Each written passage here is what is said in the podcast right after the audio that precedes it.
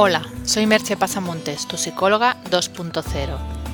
Si precisas más información sobre mis servicios de psicoterapia, coaching, formación, coaching con caballos o sobre el contenido de los podcasts, puedes entrar en www.merchepasamontes.com. En el día de hoy, el episodio de podcast se titula ¿Es efectiva la psicoterapia? Es posible que más de uno se haya preguntado si vale la pena pagar por un tratamiento psicoterapéutico, ya que no tenía claro que fuera a servirle.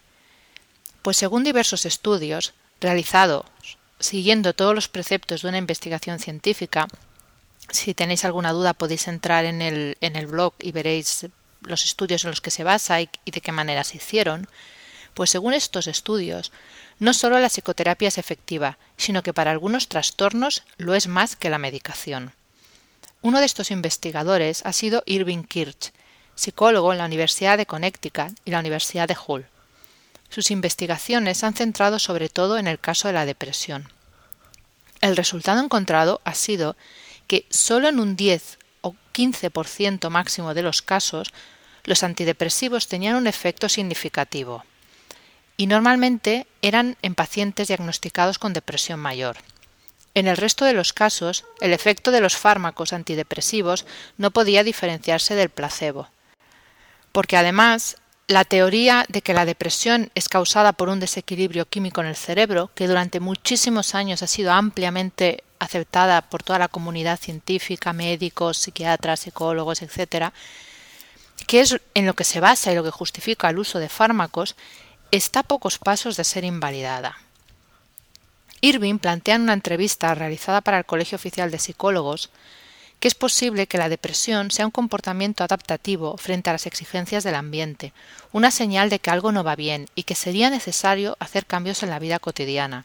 Por eso, porque hay que hacer cambios y porque los fármacos no han demostrado su eficacia y además crean multitud de efectos secundarios, el tratamiento de elección debería ser otro que no el farmacológico.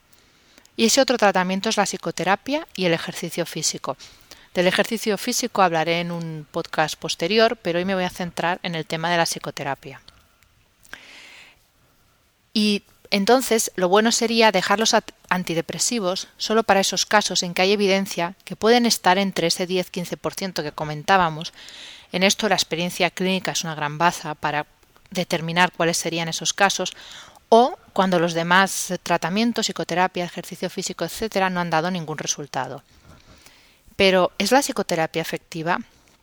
Pues según los estudios de Irving, que han sido replicados con los mismos resultados por otros investigadores, a corto plazo la psicoterapia tendría la misma efectividad que la medicación, pero sin los efectos secundarios, tanto para la salud como para la calidad de vida.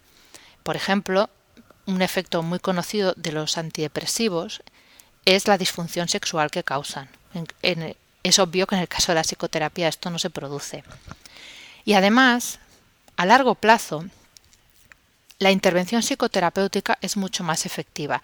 Es decir, los resultados de una intervención eh, realizada en el presente se van amplificando en el futuro. Y evitas además que los pacientes dependan de tratamientos farmacológicos de por vida. Y estamos hablando de una intervención, la intervención psicoterapéutica estándar para un caso de depresión podría estar entre unas 15-20 sesiones. La diferencia entre ambos tipos de tratamiento creo yo que es notable. Pero no solo Irving está hablando de esto, porque podríamos pensar que si solamente lo ha encontrado una persona, a lo mejor, qué sé yo, es que no ha hecho muy bien la investigación. La misma APA Asociación Americana de Psicología, publicó en agosto del 2012 un, documento titulado Reconocimiento de la eficacia de la psicoterapia, en el que concluía, según diversos estudios científicos, están citados 140 estudios de calidad y metaanálisis, que las intervenciones psicológicas debían ser reconocidas en el sistema sanitario como prácticas eficaces y rentables en relación con sus costes-beneficios. Incluía entre estos tratamientos eficaces cinco grandes categorías psicoterapéuticas, que serían las terapias cognitivas, las conductuales, las psicodinámicas, las humanistas y las integrativas u holísticas. Entre los beneficios reconocidos de esta psicoterapia se encontrarían aliviar síntomas, reducir las recaídas, mejorar la calidad de vida, facilitar la adaptación a la vida cotidiana y establecer hábitos de vida saludables. Las áreas de intervención serían también muy amplias, como mejora del estado de ánimo, depresión, ansiedad, discapacidades físicas y psíquicas en personas con enfermedades crónicas, entornos marginales, etc. Para resumirlo un poco, sería que bueno, las grandes líneas psicoterapéuticas ejecutadas por profesionales que conocen el tema, obviamente, funcionarían para los casos de trastorno mental o problemas psicológicos que más comúnmente conocemos.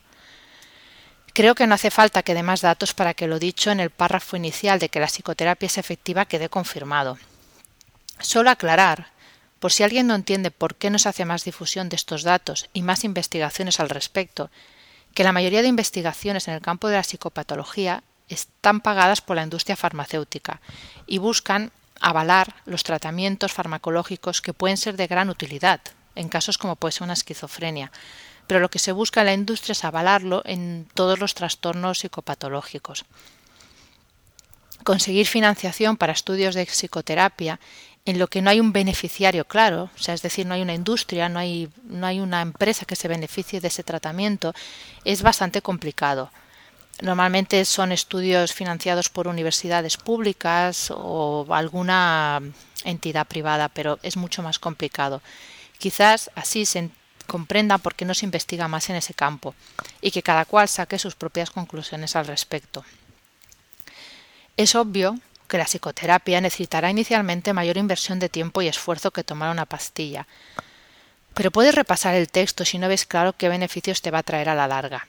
Y por eso, solo puedo preguntarte si te, si te sientes bajo de ánimo o crees que algo no marcha bien en tu vida, ¿prefieres ir al psicólogo o al médico?